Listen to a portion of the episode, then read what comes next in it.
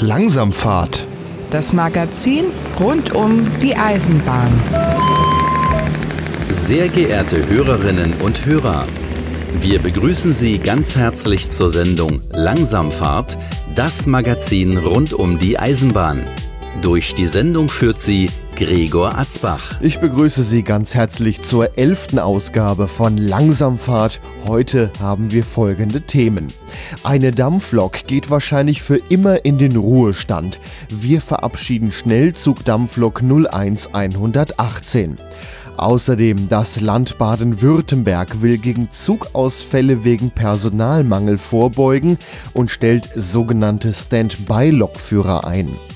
Außerdem haben wir Aktuelles und Interessantes rund um die Eisenbahn. Dann schauen wir nach Österreich, denn die österreichische Bundesbahn streicht ihre Schienen weiß an und inwieweit das mit dem Klimawandel zu tun hat, klären wir nachher.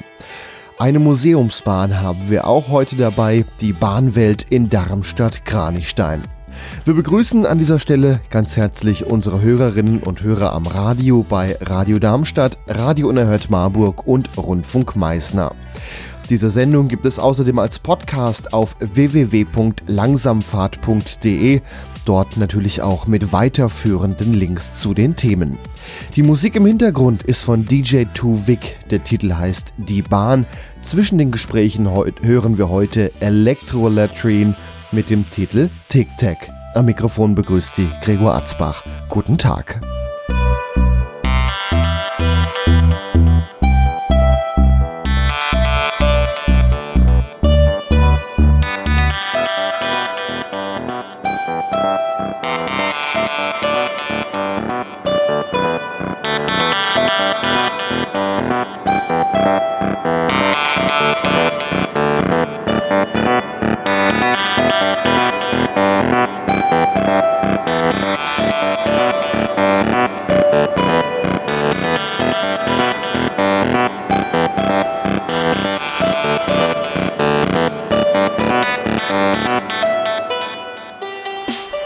Verein Historische Eisenbahn Frankfurt verabschiedete Anfang August seine Schnellzugdampflok 01118. Aber wie kam es dazu? Wir fragen mal nach. Langsamfahrt. Museumsbahn. Am Telefon ist jetzt Wilfried Staub, Pressesprecher der Historischen Eisenbahn in Frankfurt. Hallo Wilfried. Hallo Gregor. Ihr hattet zwei Dampfloks, die 01118 und die 524867 und jetzt ist es nur noch eine. Die 01118 habt ihr verabschiedet. Aber fangen wir doch erstmal damit an, wie ist die Lok überhaupt nach Frankfurt gekommen? Die war ja wohl vorher in der DDR. Ja. Ja, du sagst, ihr hattet, da muss ich sagen, die historische Eisenbahn Frankfurt, der Verein hatte die Lokomotiven, aber das ist auch nicht ganz korrekt.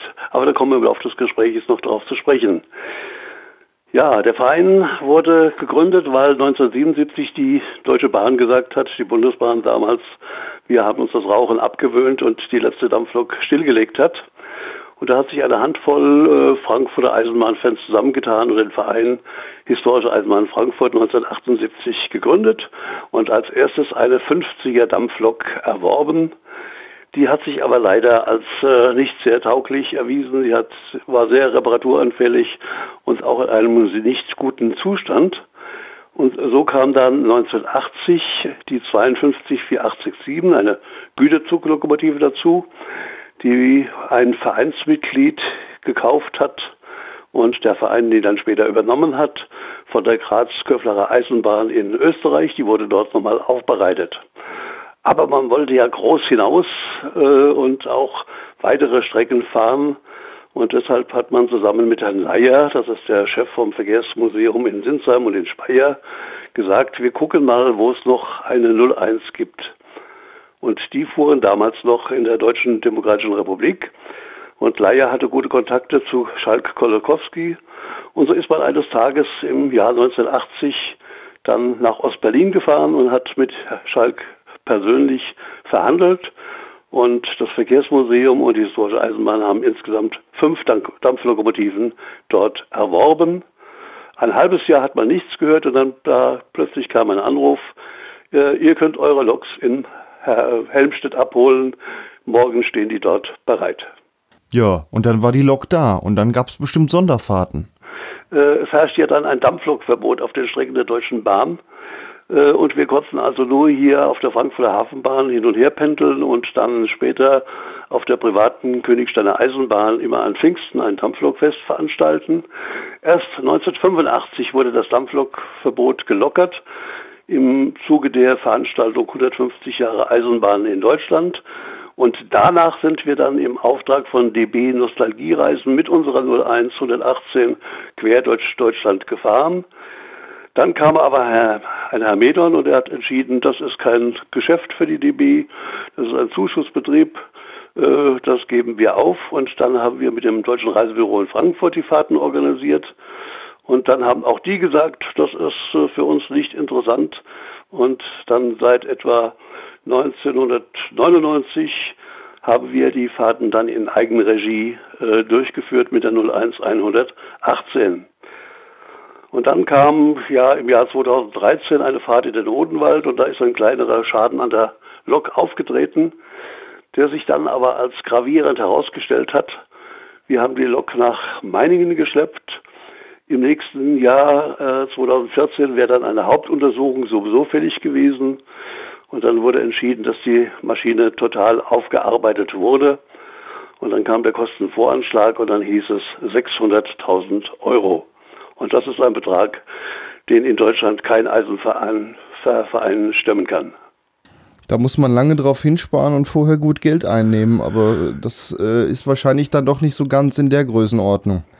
Nee, also bei den Fahrten, äh, oft, oft sind die Fahrten nur kostendeckend, denn wir treten ja als Verkehrsunternehmen auf und äh, unterliegen den gleichen Regeln wie jedes andere Eisenbahnverkehrsunternehmen. Müssen also Streckenbenutzungsgebühr bezahlen, Stationsgebühren, den Fahrplan anmelden, äh, den Fahrplan genehmigen lassen. Das kostet alles ein, ein Schweinegeld. Natürlich kommt noch dazu die, die Kohle, die auch nicht billig ist etwa 440 Tonnen, äh, äh, Euro pro Tonne. Äh, Wasser muss gefasst werden, das macht die Feuerwehr heute auch nicht mehr äh, umsonst und äh, Wasserkräne, wie es früher üblich war, die gibt es nicht mehr. Sodass wir also bei den Sonderfahrten eigentlich kein großes Geld verdienen können. Wir sind auf Spenden angewiesen. Und da kam Gott sei Dank ein großzügiger Spender und sagte, ich übernehme den Betrag, werde dann aber irgendwann die Lok äh, übernehmen und in meinem kleinen Museum in Nordhessen abstellen. Also die Lok, die ist jetzt im Privatbesitz. Ähm, darf man über den Käufer was sagen oder hat er euch zur Schweigepflicht äh, verpflichtet? Er möchte nicht an die große Glocke gehängt werden und das wollen wir auch respektieren. Also ich sage ein äh, Großunternehmer in Nordhessen.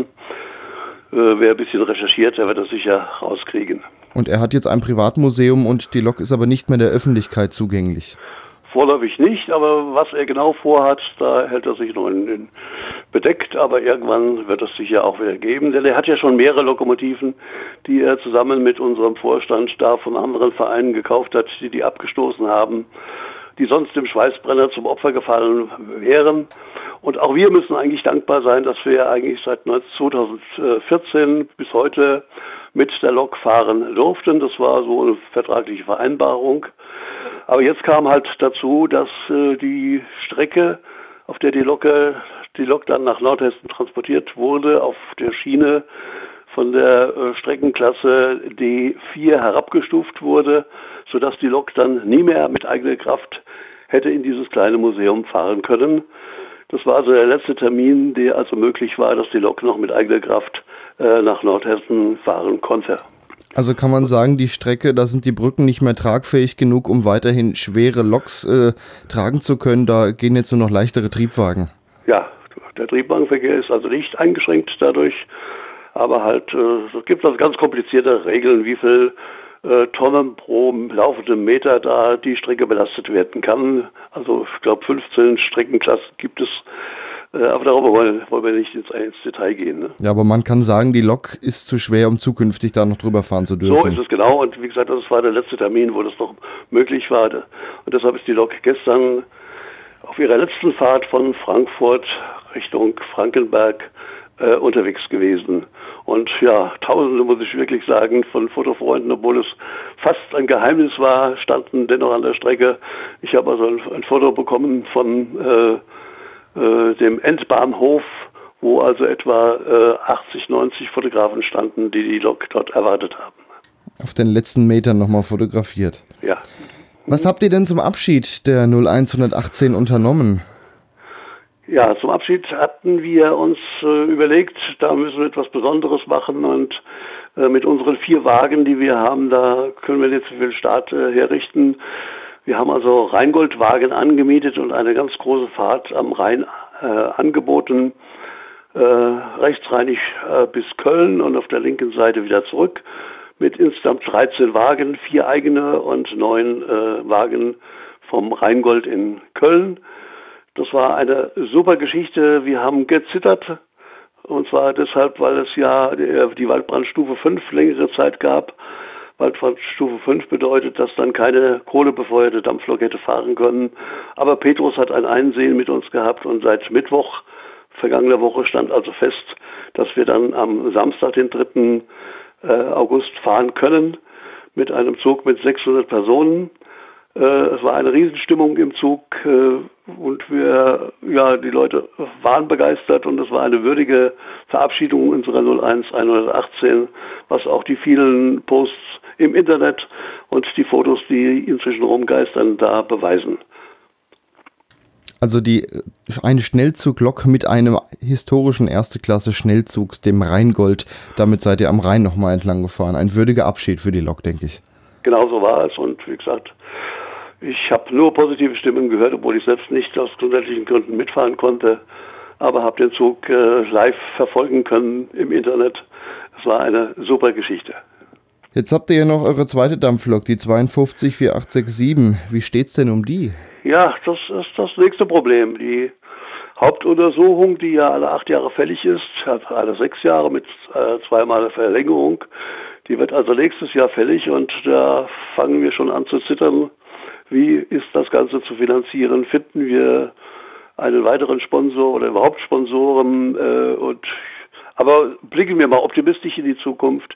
Äh, dieses Jahr fährt die Lok noch, obwohl sie in Königstein einen, auch einen kleineren Schaden äh, erlitten hat und nicht mehr mit eigener Kraft weiterfahren konnte. Aber das ist inzwischen behoben und die restlichen Fahrten, die vorgesehen sind mit der 52 in diesem Jahr, die werden also durchgeführt, wie zum Beispiel am Tag der Verkehrsgeschichte am 29. September hier auf der Frankfurter Hafenbahn. Aber ihr habt jetzt nicht auch was in Planung, wie dass sie im Zweifel hinterher auch einen Privatbesitzer hat und nicht mehr da ist? Ja, wir haben also nicht nur den Abgang der 01 118, was mir also gestern die Träne in die Augen gerieben hat, sondern auch den Verlust, dass unser erster Vorsitzender am 22. Juli überraschend verstorben ist, sodass wir im Moment äh, sehr viel erstmal regeln müssen, damit wir dann irgendwie gestärkt in die Zukunft schauen können. Also es ist gerade generell schwierig, wie es weitergeht. Ja, also nicht nur bei uns, wenn man ringsherum schaut, also in Darmstadt äh, die haben leider Krisenprobleme. Die Hanauer haben ein Problem mit ihrer, mit ihrer 50. In Wiesbaden-Dotzheim steht seit Jahren eine, eine 50er, die nicht fahrbereit ist. In Dreisa, die Kollegen haben Probleme. Äh, selbst äh, hier in, in, in Bad Nauheim, äh, die Wetterauer Eisenbahnfreunde haben mit ihrer kleinen 3-8 gekuppelten Lok äh, auch wieder sehr viel Ärger, so dass man nicht weiß, wie es im nächsten Jahr weitergehen wird. Also Eisenbahn, Dampfeisenbahn ist ein äh, ja sehr kostspieliges Geschäft, kann man nicht sagen, ein, äh, sehr aufwendiges und teures Hobby. Äh, und nicht nur wir kämpfen ne, um jede, äh, jeden Euro, sondern auch die anderen Vereine hier. Äh, wir werden uns irgendwie zusammenschließen müssen und in einer Kooperation schauen, wie es dann doch einigermaßen in Zukunft weitergehen kann. Vielleicht findet man ja als zusammengeschlossener Verein mit äh, ja, vielleicht mehreren Vereinen irgendwie auch eine, die öffentliche Hand noch dazu, dass die dann noch irgendwie Geld dazu gibt. Schließlich ist es ja auch eine geschichtliche Sache, die so erhalten wird. Es ist ja nicht nur ein Hobby. Ja, da stößt man aber in Deutschland auf taube Ohren. Äh, die Stadtkämmerer haben im Moment andere Probleme. Der öffentliche Nahverkehr muss äh, gefördert werden. Äh, anders sieht es in der Schweiz aus, anders in Österreich. Äh, anders in Polen zum Beispiel oder in Frankreich oder ganz besonders in der Schweiz. Hier wird das Kulturgut Eisenbahn äh, auch äh, öffentlich gefördert. Aber in Deutschland, äh, wir bekommen Fördermittel und das darf man, soll man nicht verschweigen, auch von der Stadt Frankfurt. Aber das ist ein Tropfen auf den heißen Stein und der hält uns über Wasser, aber wir können keine großen Sprünge machen. Vielen Dank, Wilfried Staub, Pressesprecher der historischen Eisenbahn in Frankfurt. Ihr habt vor kurzem die 0118 Euro Schnellzuglokomotive verabschiedet. Danke für das Gespräch. Ich danke.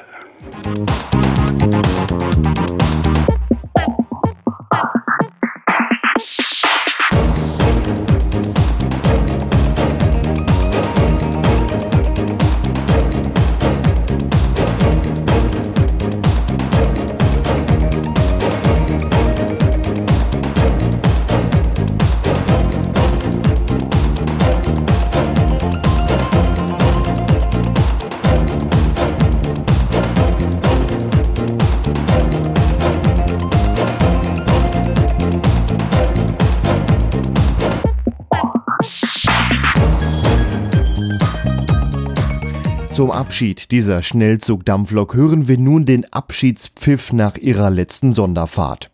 Die Fahrt führte mit historischen Rheingoldwagen über die rechte Rheinstrecke rauf nach Köln und über die linke Rheinstrecke wieder zurück nach Frankfurt am Main.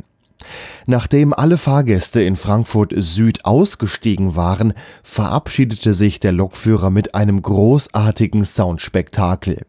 Das Pfeifen vermischte sich mit den Schlägen der Dampflok und es schallte von den Hausfassaden und den Hochhäusern der Mainmetropole wieder zurück. Am Ende der Aufnahme pfeift eine Lokomotive der Baureihe 140.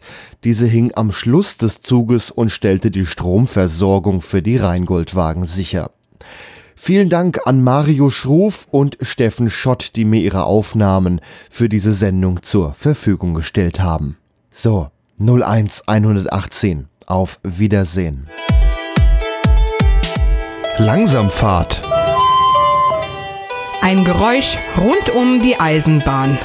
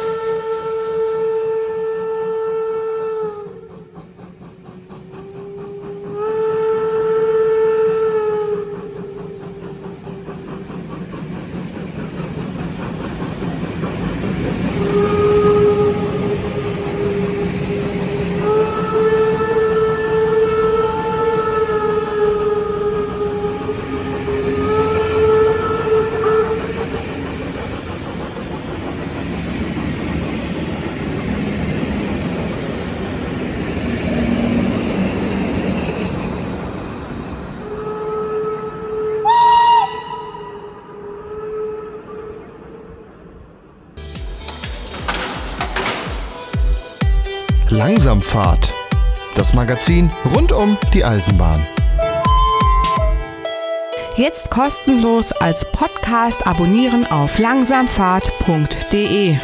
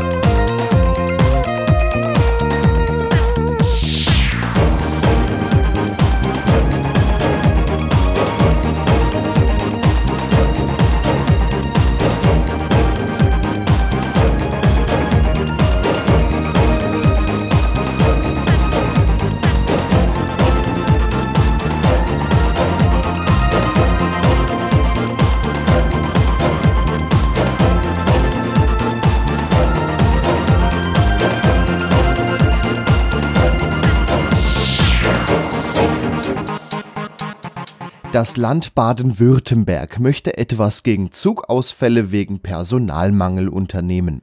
Das Land möchte einen Bereitschaftspool an Lokführern bereithalten, die einspringen können, wenn nicht genügend Lokführer zum Dienst erscheinen. Langsamfahrt. Zum Thema.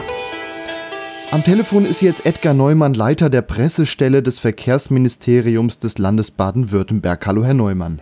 Hallo, schönen guten Tag. Sie wollen Standby-Lokführer einstellen bzw. Bereitschaftslokführer. Wie soll das aussehen? Naja, es ist so, die gesamte Bahnbranche, also alle Anbieter, die im Schienenverkehr unterwegs sind, äh, von der großen deutschen Bahn bis hin zu kleineren Gesellschaften, haben ein grundlegendes Problem, dass sie nämlich zu wenig Personal haben und auch äh, Schwierigkeiten, Personal auf die Schnelle zu finden. Der öffentliche Verkehr ähm, ist ja im Aufschwung, die Nutzungszahlen nehmen zu, es soll auch mehr die Schiene genutzt werden als Verkehrsmittel, aber gleichzeitig gibt es immer wieder Engpässe äh, bei den äh, sogenannten Triebfahrzeugführern oder wie man gemeinhin sagt, bei den Lokführern und das führt eben dann häufig dazu, auch dass Züge ausfallen können, wenn jemand sich kurzfristig krank meldet und kein Ersatz da ist.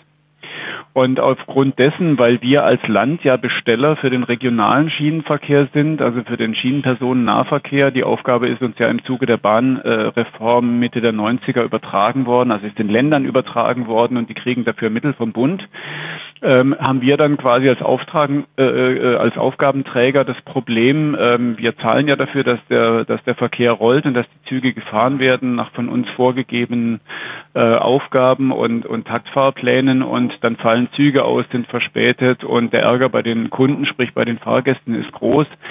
Und um dieses Problem abzufedern, äh, dass kurzfristig Personalengpässe eintreten, haben wir beschlossen, hier in Baden-Württemberg so einen Pool einzurichten auf den dann wiederum alle Anbieter auf der Schiene, also alle äh, Bahngesellschaften, die da unterwegs sind, zugreifen können. Ähm, allerdings, sie müssen dann auch dafür zahlen. Wo sollen denn diese ganzen Lokführer herkommen, wenn es jetzt doch schon nicht genug gibt? Naja, es ist so, es gibt äh, in diesem Markt eben nicht nur die sogenannten Eisenbahnverkehrsunternehmen, EVU, sondern es gibt auch noch Dienstleister, ähm, die da in, äh, unterwegs sind, die da auch selber Personal anbieten. Beispielsweise im Güterverkehr kennt man das auch, weil das auch so ein Saisongeschäft ist. Da kann es auch mal mehr oder weniger sein. Und da gibt es mittlerweile einige, die sich darauf spezialisiert haben, eben für diese Spitzen sozusagen Personal vorzuhalten und die dann auch äh, den Eisenbahnunternehmen anzudienen. Und äh, wir haben jetzt eine Ausschreibung gestartet europaweit und suchen Anbieter. Das können dann äh, solche Dienstleistungsgesellschaften sein, das können aber eben auch die klassischen Bahnunternehmen sein. Die müssen dann halt schauen, wir haben jetzt vielleicht irgendwie einen Personalüberhang äh, zu einer bestimmten Zeit und, äh, und zu wenig Personal zu einer anderen Zeit.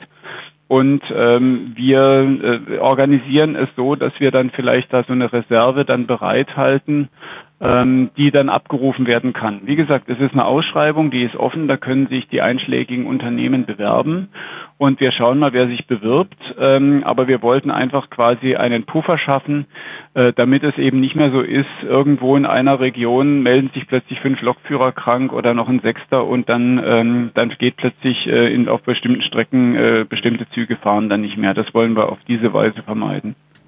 Es soll eine sogenannte Sitzbereitschaft und eine Langzeitreserve geben, so geht das aus ihrer Pressemitteilung hervor. Wie sollen die denn aussehen? Sitzen die dann da, gucken Fernsehen und wenn der Anruf kommt, hier an Gleis 8 den Zug, der ist für dich?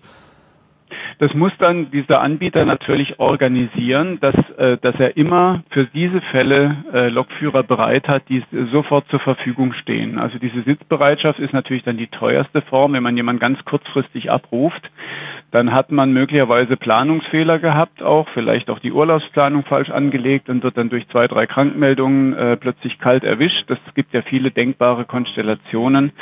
Kurzum, äh, diese Sitzbereitschaft, die wird teuer sein für den, der sie in Anspruch nimmt. Aber ja, es ist so, dass dann praktisch der Anbieter eben dafür sorgt, dass auch sofort jemand äh, zur Verfügung ist, ob der dann rumsitzt oder ob er zwischendurch noch was anderes macht, eine Tätigkeit, die er dann aber sofort liegen lassen kann, liegt in der Verantwortung des Anbieters.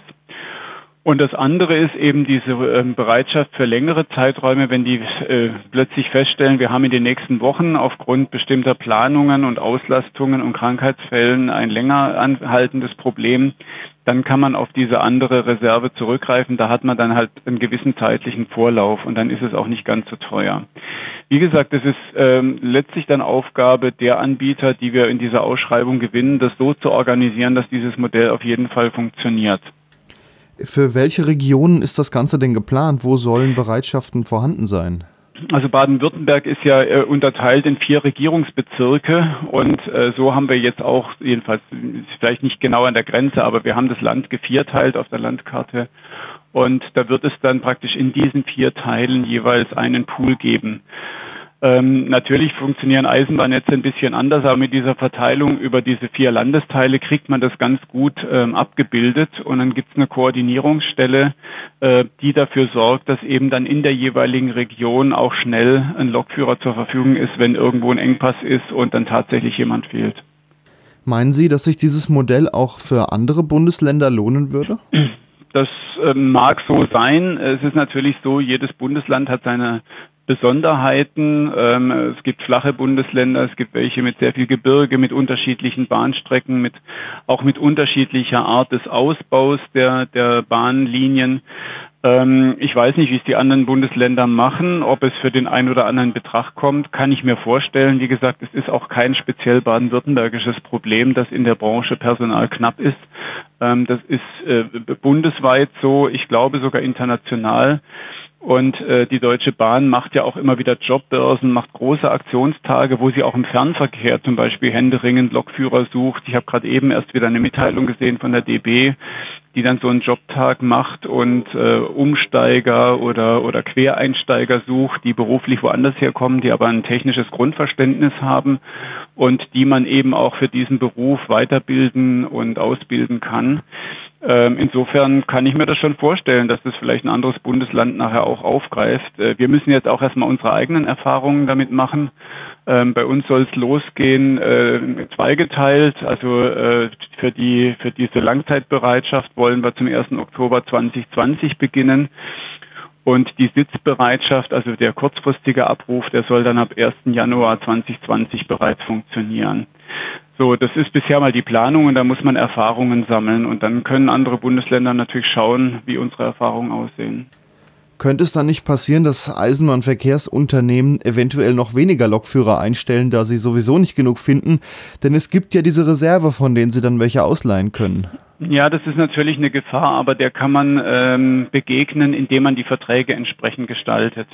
Also unsere Verträge sind ja auch ge so gestaltet, dass auch zum Beispiel eine bestimmte Zugbegleiterquote vorgeschrieben wird und dass bestimmte Takte vorgeschrieben sind, dass auch zum Beispiel ähm, die Bezahlung, die tariflichen Bedingungen für die Beschäftigten auch gleichen Grundsätzen genügen, weil da wird ja immer der Vorwurf erhoben, ihr habt jetzt äh, günstige Preise erzielt bei euren äh, Nahverkehrsverträgen und es geht auf dem Rücken der Belegschaft. Das ist nicht so.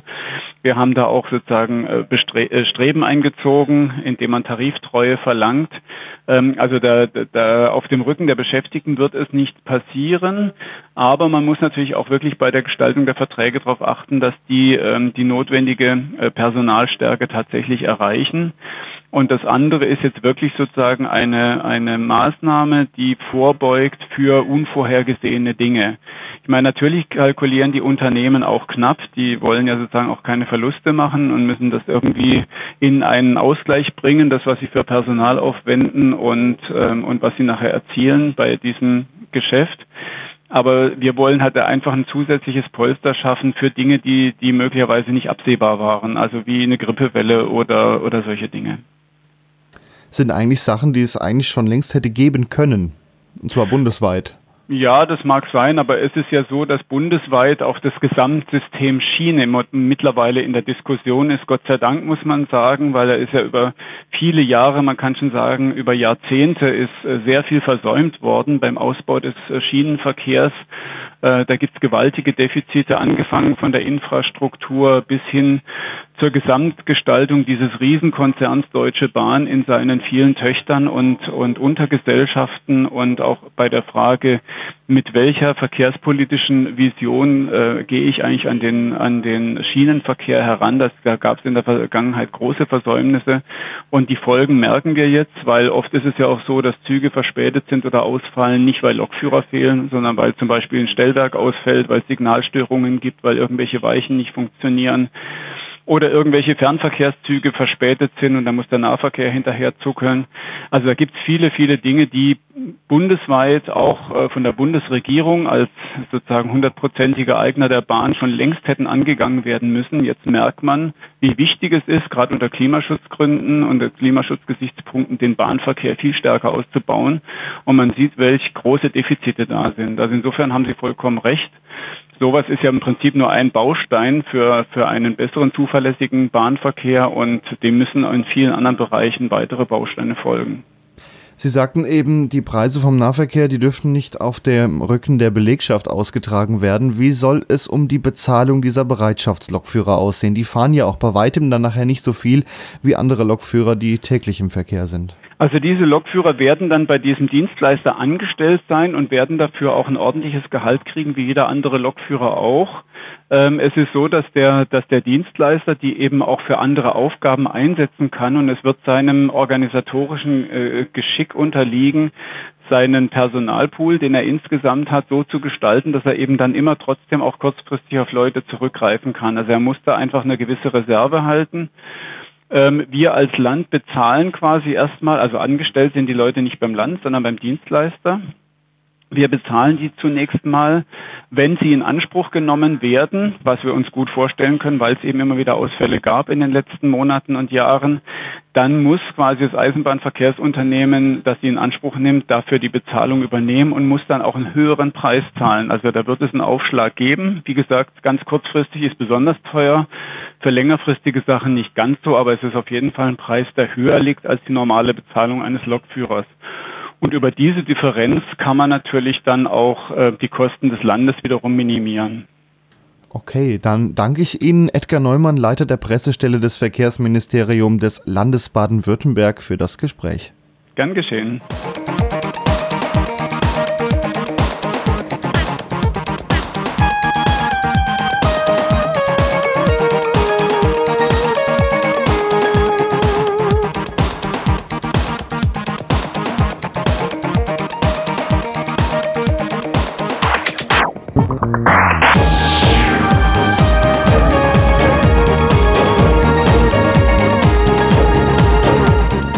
In fast jeder Ausgabe der Sendung Langsamfahrt wollen wir schauen, was es wieder Aktuelles und Interessantes über die Eisenbahn zu berichten gibt. Dafür telefonieren wir jetzt mit jemandem, der sich auskennt. Langsamfahrt. Aktuelles und Interessantes. Am Telefon ist jetzt Michael Frömming, Chefredakteur der Fachzeitschrift Der Schienenbus. Hallo Michael. Hallo Gregor. Wir reden heute über ein Fahrzeug, was in Deutschland auf fast jeder Nebenbahn, auf manchen Hauptbahnen auch mal anzutreffen war, die Baureihe 628. Die hat es mittlerweile ja schon ins Ausland geschafft, aber eher so Osteuropa. Äh, aber auch einzelne schon ein bisschen sehr weiter. Ja, also ich war jetzt gerade selber noch mal im Bereich Mühldorf. Da ist ja der 628 noch Alltagsgebrauch. Äh, der ist ja überall dort zu sehen.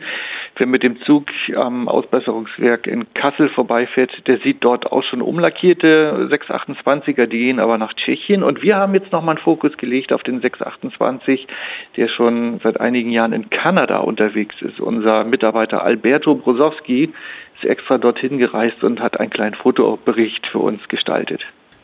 Darüber hatten wir vor kurzem schon mal berichtet hier in der Sendung. Da wurde ein Vorserien 628 zuerst hin äh, verschifft und vor kurzem ein ja, 628, ich glaube, der zweiten Bauserie. Genau, der 628 219, der auch in Norddeutschland früher unterwegs gewesen ist. Ja, so wie man sie hier noch kennt quasi. Ganz genau. Wir haben damals äh, darüber berichtet, im Jahr 2014 war schon mal unser Mitarbeiter Horst Klein vor Ort und hat die dort eingesetzten 628 der ersten Bauserie, den 102 und den 103 fotografiert. Die sind da auch heute noch im Einsatz in einer ganz äh, augenfälligen Lackierung, in so gelb mit weißen Warnstreifen, Hintergrund äh, in grau gehalten, Farbbänder, äh, die Fensterbänder in schwarz. Das sieht ganz gut aus. Und da ist jetzt, wie gesagt, der 628 219 dazugekommen. Das Fahrzeug erfreut sich großer Beliebtheit, ganz offensichtlich. Mir wurde damals gesagt, er hätte seine DB-Lackierung behalten. Stimmt das oder wurde er auch umlackiert? Das ähm, ist jetzt nicht mir überliefert. Wir haben jetzt den Bericht der beiden ähm, Fahrzeuge, die damals gekommen sind. Der andere steht noch im Werk habe jetzt keine Überlieferung, ob der schon in der neuen Lackierung zu sehen ist, aber die Innenräume sind auch teilweise umgestaltet bei den alten Fahrzeugen. Das wird bei den neuen auch so sein, dass man zum Beispiel im Fahrradbereich ähm, da jetzt äh, Schränke aufgestellt hat für die Verpflegung an Bord. Man muss wissen, das sind äh, rund 45 Kilometer, die gefahren werden mit äh, einer Geschwindigkeit von ungefähr 30 Meilen. Das ist nicht schnell. Und wer dort unterwegs ist, der wird versorgt mit Getränken und Speisen. Und wer am Fenster sitzt, um die schöne Landschaft zu genießen, es gibt eine schöne Seite und eben die zum Fels. Die schöne Seite kostet nochmal 5 Dollar Aufschlag. Und das alles ist voll klimatisiert, also auch das eine leichte Veränderung zum 628er in Deutschland. Oh, ich sehe da ein Geschäftsmodell für die Rheinstrecke, da könnte man das ja auch mal einführen. Ja, muss man gucken, auf der linken oder auf der rechten Rheinseite. ja, je nachdem. das stimmt. Aber es gibt ja noch andere schöne Strecken in Deutschland. Da könnte man da sicherlich äh, das als Geschäftsmodell mal nach vorne bringen. Wäre für die Deutsche Bahn AG sicherlich mal eine neue Idee oder für die konkurrierenden Wettbewerber. Genau. Ähm, wir berichten hier auch immer gerne über Reaktivierung von Bahnstrecken. Jetzt hat es die Bentheimer Eisenbahn geschafft. Äh, die sagt jetzt wahrscheinlich den meisten recht wenig. Du kannst uns bestimmt darüber ein bisschen was erzählen. Ja, das ist seit vielen Jahren in der Diskussion gewesen, dass man eine richtig lange Strecke über 50 Kilometer von Bad Bentheim über Nordhorn nach Neuenhaus und die Bentheimer Eisenbahn ist ganz ambitioniert. Die möchten sogar noch in die Niederlande fahren. Äh, aber jetzt hat man erstmal nach Neuenhaus äh, vier Triebwagen des Typs Lind auf die Reise gesetzt und hofft, dass man jetzt ähm, die Fahrgäste zum Umstieg vom Pkw in die Züge animieren kann. Und das läuft nach unseren Rückmeldungen ziemlich gut an. Das ist ein tolles Angebot mit guten Anschlüssen auch in Bad Bentheim an das bestehende Netz in Niedersachsen und Nordrhein-Westfalen. Also eine bisher gelungene Reaktivierung und da bleibt jetzt zu hoffen, wie viel er genutzt wird. Ganz genau. Und das ist vor Ort auch von der Region richtig gut getragen. Also das ist seit Jahren nicht nur jetzt von Freaks unterstützt worden, das ist über alle Parteigrenzen hinweg immer wieder an die Landesregierung in Hannover herangetragen worden. Die Industrie- und Handelskammer hat sich bemüht und äh, gemeinsam ist man jetzt zum Erfolg gekommen. Man hat das Ganze gekrönt, indem man den vier Triebwagen jetzt auch nochmal regionale Namen gegeben hat, um die Verbundenheit mit der Region äh, zu dokumentieren. Also da sieht man, die Region steht dahinter. Jetzt muss man eben gucken, dass äh, man auch unterwegs ist. Ja, dann danke ich dir, Michael Frömming, Chefredakteur der Fachzeitschrift Der Schienenbus. Ja, ganz herzlichen Dank.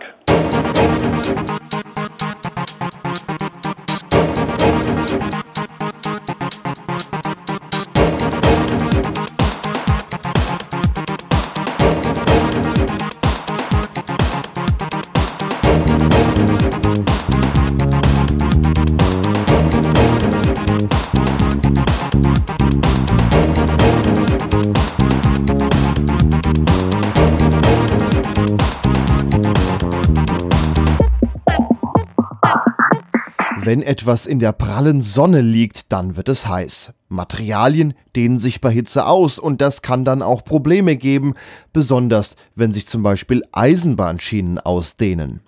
In Österreich malt man jetzt die Schienen weiß an, damit diese dann nicht mehr so heiß werden und sich nicht mehr so stark verwerfen. Langsamfahrt. Erklärt. Am Telefon ist jetzt Juliane Pamme von der österreichischen Bundesbahn. Guten Tag. Guten Tag. Was für Probleme gibt es denn überhaupt dadurch, dass sich Schienen verziehen können, wenn sie warm werden? Ja, also prinzipiell ist es natürlich so, dass Schienen bei extremer Hitze natürlich auch an sich viel heißer werden. Die können bis zu 60, 70 Grad annehmen und dann äh, können sich natürlich auch Schienen leicht verziehen oder verdehnen. Man muss sich einfach auch vorstellen, jeder weiß, dass eine Materie sich ausdehnt, wenn sie warm wird und gerade im Bogen zum Beispiel ist das natürlich auch bei Schienen und Gleisen immer ein Thema, dass dann, dass sich die dann schneller zum Beispiel in einem Bogen verziehen als auf einer geraden Strecke, wo sie gerade aufeinander wirken. Wenn die sich dann verziehen, was kann dann im schlimmsten Fall passieren? Ja, die verformen sich, dann läuft das Rad natürlich nicht mehr richtig rüber. Die Lokführer, die kriegen das auch mit. Es gibt natürlich auch Sensoren, die gerade auf den Neubaustrecken angebracht sind. Und dagegen muss man dann natürlich eben auch äh, Maßnahmen setzen, damit eben nichts weiter passiert. Was wurden denn bisher für Maßnahmen ergriffen, dass die Schienen im Sommer, äh, dass sie dann heiß werden und sich unter Umständen verziehen können? War ja auch schon ohne Klimawandel da, nur halt nicht ganz so stark vielleicht. Ja, prinzipiell ist es so, dass eben so die ganz alten Schienen, das stimmt, da gab es natürlich öfter Gleisverwerfungen, wie man zum Fachjargon quasi nennt. Ähm, es ist aber so, dass ähm, aufgrund des schweren Oberbaus, äh, der jetzt in den letzten Jahren oder in den letzten Jahrzehnten eigentlich natürlich immer wieder bei Neubauten auch zur Anwendung kam, diese Gleisverwerfungen immer weniger geworden sind. Durch den Klimawandel haben wir immer mehr extremere Hitze, Temperaturen, die teilweise noch nie gemessen wurden und dadurch kommt dieses Thema eigentlich wieder größer auf den Tisch, als es bereits schon mal war. Also ein Problem, was eigentlich mal gelöst schien, äh, kommt dann jetzt wieder. Die Zeiten wandeln sich eben genau und das sind jetzt einfach wieder neue Herausforderungen. Jetzt habt ihr ein Fahrzeug entwickelt, äh, was ein bisschen abenteuerlich aussieht, aber es hat eigentlich, äh, wenn man es sich anschaut, äh, vier Düsen, aus denen Farbe gespritzt werden kann, auf die linke und auf die rechte Schiene jeweils von beiden Seiten. Dadurch habt ihr versuchsweise auf einer Strecke die Schienen weiß lackiert und wollt jetzt Ganz damit genau. schauen, ob ihr die Temperatur senken könnt in den Schienen. Ganz genau. Also das haben quasi so vom ersten Tag der Idee bis zur Entwicklung sind ungefähr zwei Jahre vergangen. Das haben auch unsere Lehrlinge, haben da sehr stark dran mitgewirkt. Man hat quasi einen bestehenden Oberbauwagen genommen und den umfunktioniert und da eben Düsen dran montiert, dass wir die weiße Farbe auf die Gleise punktuell wirklich auch anbringen können. Und da lief jetzt äh, im Juli ein Pilotprojekt in, am Bratzer Bogen. Der ist quasi am, am Bundeslandübergang von Tirol nach Vorarlberg. Und dort haben wir eine Strecke von fünf, sechs Kilometer eben probehalber mit der weißen Farbe besprüht. Jetzt war es ja schon mal recht warm diesen Sommer. Äh, hat man schon erste Ergebnisse davon sehen können? wir haben natürlich jetzt Anfang August, das ist jetzt ungefähr zwei, drei Wochen her, dass wir den Pilotbetrieb gestartet haben. Ähm, erste Ergebnisse kann ich leider noch nicht nennen, denn wir brauchen auch einfach mal eine, eine große, lange Hitzeperiode. Wir sind also quasi auch hier ein bisschen abhängig vom Wetter, um dann Daten wirklich auch aus, aussagekräftig vergleichen zu können. Es ist so, dass wir äh, dafür jeden Tag mit dem einem sogenannten Schienenthermometer äh, sowohl die angemalten Gleise als auch äh, die in Natur belassenen Gleise einfach messen, um da eben auch einen Vergleich zu bekommen. Wir sind aber guter Dinge, weil es kann noch jeder nachvollziehen, wenn man in einem schwarzen T-Shirt in der Sonne sitzt, ist einem in der Regel auch heißer als im weißen. Also je heller die Farbe, desto weniger wird die Hitze angezogen. Und äh, wir sind eigentlich da sehr guter Dinge, dass äh, wir die, die Schienen von fünf bis acht Grad runterkühlen können mit der Farbe. 5 bis 8 Grad, das klingt erstmal nicht so viel, sind aber, wenn es 40 Grad sind, dann eben auch mal nur noch 32 Grad im Zweifel. Ganz genau, ganz genau. Und somit habt ihr dann die Temperaturen wieder, wie sie vielleicht ohne Klimawandel gewesen wären, wo das Problem etwas im Griff war. Ganz genau. Wenn das Ganze jetzt gut klappt, also ich nehme mal an, dass ihr in einer gewissen, in euch eine gewisse Zeitspanne gesetzt habt, dann äh, werdet ihr sehen, bringt was oder bringt wenig. Äh, wenn das klappt, wollt ihr dann das komplette Streckennetz weiß lackieren? Also eben, wie gesagt, wir brauchen jetzt mal eine lange Hitzeperiode noch, dann werden wir die Daten auswerten und anschließend werden wir natürlich auch weitere Versuche und Adaptierungen äh, aufgrund der vorliegenden Daten durchführen und äh, entsprechend auch mögliche Einsatzbereiche definieren. Da kommt es natürlich auch darauf an, welche Strecke, wie stark ist die befahren, wo tritt vielleicht eher irgendwie noch eine sogenannte Gleisverwerfung auf. Und ähm, ja, und geplant ist es, das natürlich im Streckennetz zu erweitern, bis natürlich ein ganzes Streckennetz von in Österreich haben wir über 5000 Kilometer Gleise äh, weiß einzufärben. Es dauert natürlich ein bisschen, aber es wird den Prioritäten gemäß entsprechend geordnet. Jetzt äh, stellt sich für sicherlich der ein oder andere Naturschützer noch die Frage, wie funktioniert denn das mit dem Lackieren? Wie viel geht denn da so daneben und eventuell in die Umwelt? Ja, Also es handelt sich hier um ganz handelsübliche Produkte für den Außenbereich, die zugelassen sind und auch in anderen Bereichen eingesetzt werden. Was bei uns noch ganz speziell ist, ist eben diese Düsen sind genau so entwickelt, dass im Prinzip wirklich alles auf die auf die ähm, auf die Schiene an sich geht und eigentlich nichts oder kaum was äh, in den Untergrund kommt. Na gut, und da das auf der Schiene nicht so hoppelt wie auf einer Straße, dürfte das auch durchgehend passgenau hinsprühen.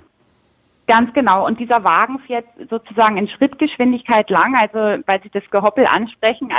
Das ist natürlich auch, äh, je schneller ein, ein Gefährt, desto schneller könnte es auch hoppeln. Aber ähm, es fährt eben in Schrittgeschwindigkeit, weil eben auch die Geschwindigkeit sehr ausschlaggebend für die Qualität des Aufbringens der Farbe dann ist. Na klar, wenn man das zu schnell macht, dann geht die Farbe auch nicht ordentlich drauf. Genau, genau. Ja, ähm, gibt es denn schon andere Länder, in denen auch solche Versuche gemacht wurden? Ja, in, einer, in, einer, in Italien wurde der Versuch auf jeden Fall gemacht. Die Schweizer haben diesen Sommer auch mit so einem Pilotprojekt gestartet. Also da sind wir auch in, im regen Austausch im Internationalen, um natürlich auch gegenseitig äh, von den Erfahrungen profitieren zu können und uns auszutauschen. Was für eine Farbe wird denn da drauf gemacht? Also wenn ich meine Fenster zu Hause streiche, muss ich das alle paar Jahre mal neu machen. Wäre ja jetzt blöd, wenn man alle paar Jahre das komplette Bundesbahnnetz in Österreich neu streichen muss. Es stimmt, es ist aber eben ein permanenter Anstrich, der bei starker Verschmutzung auch wieder aufgebracht werden muss. Äh, und das wird sich dann einfach individuell angeschaut. Okay, dann danke ich Ihnen, Juliane Pamme von der österreichischen Bundesbahn. Vielen Dank. Sehr gerne, ich danke.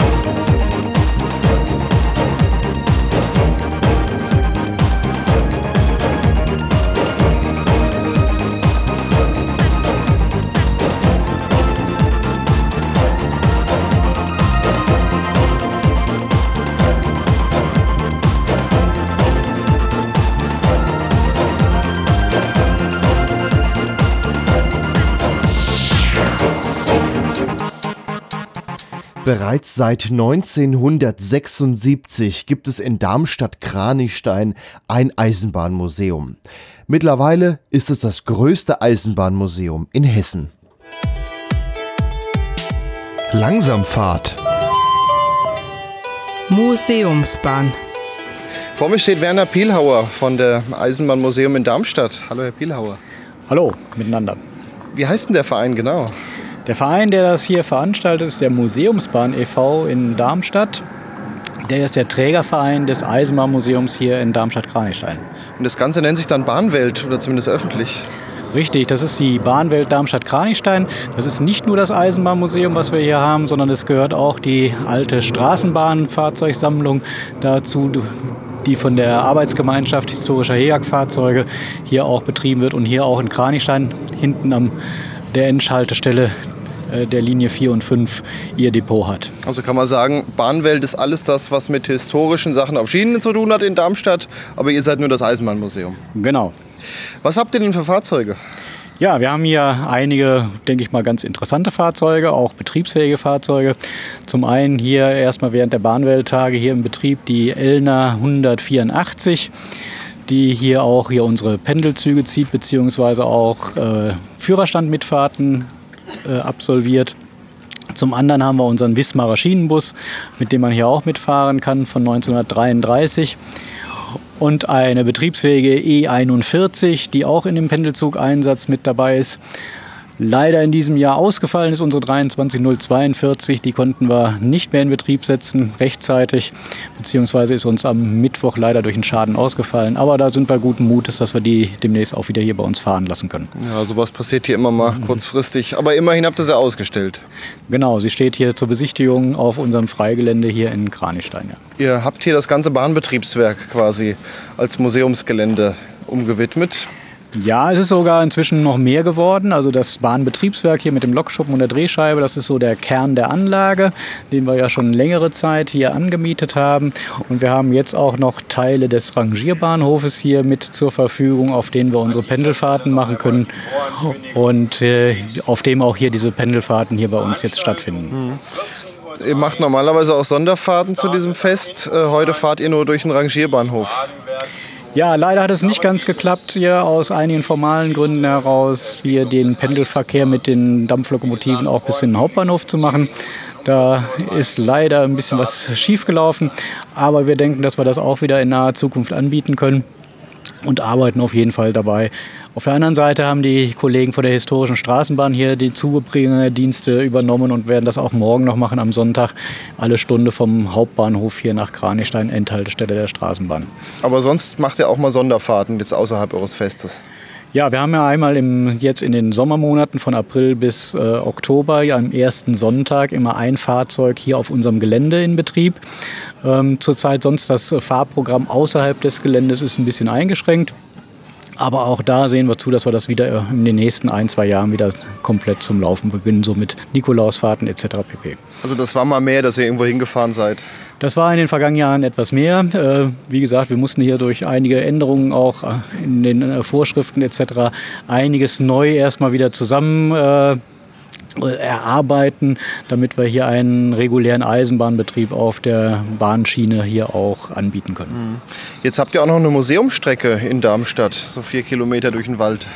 Ja, wir haben momentan äh, ein bisschen den Fokus hier eher auf unser Gelände hier und rund um den Lokschuppen gelegt. Deswegen finden dort auch momentan keine Fahrten statt auf der Strecke Darmstadt-Ost-Bessunger Forsthaus, ähm, weil wir sind hier mit unseren ja, äh, Plänen für die Erweiterung des Lokschuppens hier äh, sehr stark eingebunden. Und ähm, ja, es sind halt auch die begrenzten Kapazitäten hier im Verein und natürlich auch die finanziellen Mittel, die wir da sehr fokussiert auf die einzelnen Projekte einsetzen können. Wie finanziert ihr euch denn? Vorrangig durch äh, Spenden hier, äh, beziehungsweise natürlich auch durch die Eintrittsgelder hier für solche Veranstaltungen. Auf der anderen Seite ist es uns auch gelungen, hier ähm, die Stadt Darmstadt hier ähm, zu gewinnen, uns weiter sowohl in Betriebskosten als auch Investitionen hier zu unterstützen. Und ähm, da kann man sich auch jetzt eigentlich nur bei dem Herrn Oberbürgermeister Patsch als auch dem Kulturamt in Darmstadt bedanken. Äh, das funktioniert seit zwei, drei Jahren hier doch sehr schön.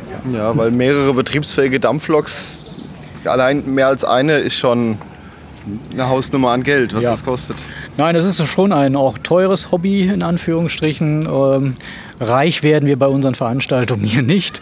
Und äh, ja, wir sagen auch in unseren Fahrgästen anstelle, wir brauchen die Kohle für unsere Kohle. Ja. ja. ihr setzt viel Geld um, aber davon bleibt nicht so viel hängen, wie ihr gern hättet. Meistens ja. geht sogar noch ein bisschen mehr bei raus, aber äh, wie gesagt, auch solche Veranstaltungen helfen uns, dass wir uns da über Wasser halten können und äh, hier doch hoffentlich auch für die Besucher einen interessanten Betrieb anbieten können. Sie sagten, der Lokschuppen wird erweitert. Also ein Teil steht ja da vom Lokschuppen und ich habe gesehen, ihr habt daneben die Baustelle. Man sieht in einem Loch ein paar Reste, wo mal vorher noch einer gestanden hat. Ja, das ist äh, der Lokschuppen hat eigentlich zwei Bauabschnitte ganz zu Ursprung bekommen. 1898 wurde der hier aufgebaut. Zunächst mal in quasi an der Stelle, wo heute kein Lokkenschuppen zu, zu, sehen ist. In den 20er Jahren wurde dann der heute noch zu sehende Teil, Teil äh, dort ergänzt. Äh, in den 60er Jahren hat man sich allerdings bei der Deutschen Bundesbahn damals entschieden, den alten Teil niederzulegen. Das heißt, es sind nur noch die Strahlgleise übrig geblieben, die Gruben sind verfüllt worden. Man sieht noch ein bisschen von dem ursprünglichen Fußboden in diesem Lokschuppen. Und unterhalb der Erde waren jetzt, sage ich mal, noch die alten Fundamente des alten Lokschuppens äh, zu erkennen. Und äh, wir haben uns äh, jetzt vor einigen Jahren dann entschieden, diese Lokhalle auch wieder aufzubauen. haben jetzt so den ersten Bauabschnitt auch beginnen können. Man sieht die äh, neu gegossene Fundamentmauer in Richtung der Drehscheibe.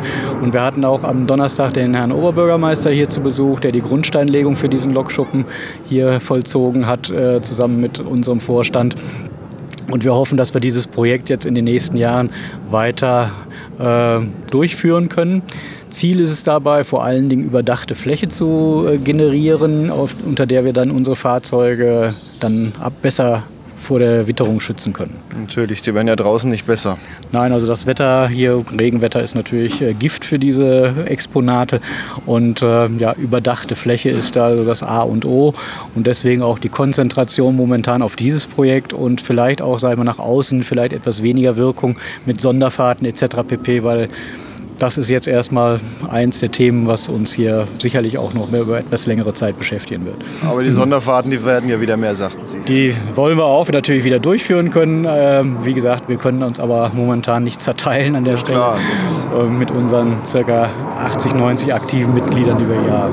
80, 90 klingt erstmal viel für so einen Verein. Ja, wir sind natürlich auch nicht, äh, sind auch sehr viele von denen hier berufstätig und nicht immer hier auf dem Gelände.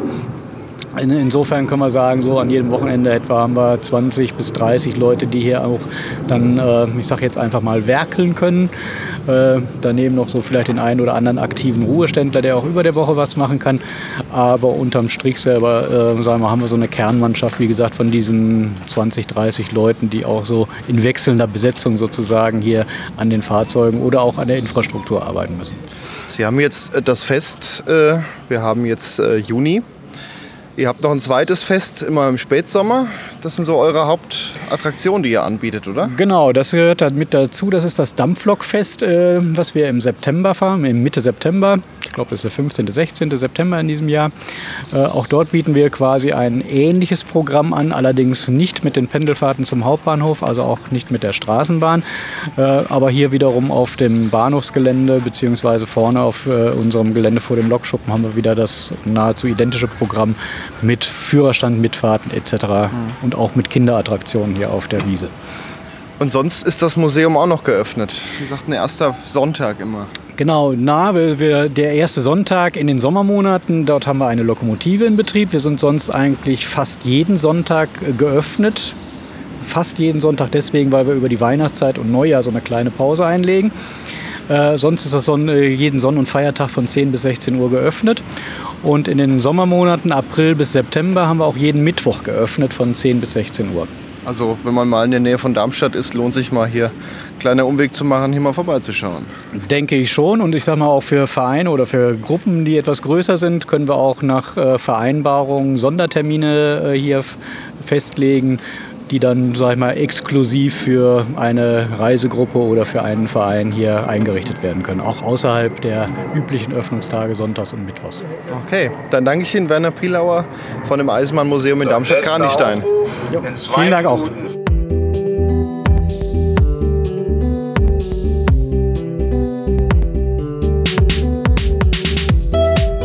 Das war's dann auch schon wieder mit der Sendung Langsamfahrt. Das war heute die elfte Ausgabe.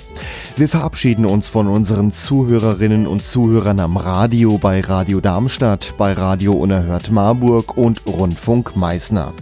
Außerdem verabschieden wir uns von unseren Podcast-Hörern www.langsamfahrt.de. Dort gibt es die Sendung als Podcast mit noch einigen weiterführenden Links. Die Musik im Hintergrund ist von DJ Tuvik, der Titel heißt Die Bahn. Zwischen den Gesprächen hörten wir heute von Electro Latrine den Titel Tic Tac. Am Mikrofon verabschiedet sich Gregor Atzbach. Auf Wiederhören.